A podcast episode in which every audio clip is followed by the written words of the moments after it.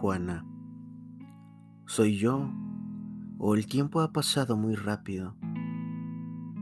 Ojalá podamos vernos antes de que nuestra edad deje de rimar con nuestra locura, antes de que nuestros besos, abrazos y caricias caduquen olvidados en algún rincón oscuro de nuestros adentros, antes de que las ganas y las arrugas nos superen y comencemos a alucinar recuerdos cada vez más distantes, cada vez menos lúcidos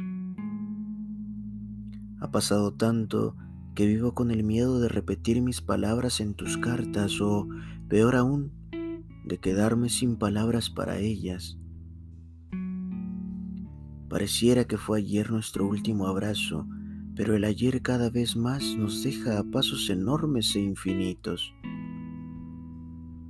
con recuerdos que por más que querramos no vuelven y que se quedan solo así en nuestra mente. Siento a veces que el tiempo que no te he visto es tiempo que no he vivido.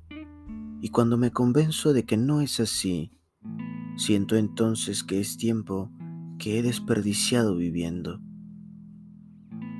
Ya no es solo un tema de distancia y de ausencia, Juana, es un mar enorme de incertidumbre que me ahoga, un mar que me escalda la piel, que me amarga los días, que convierte mis noches de velo en noches de tortura. Te extraño, Juana, con toda la rabia de mi sangre. Andrea.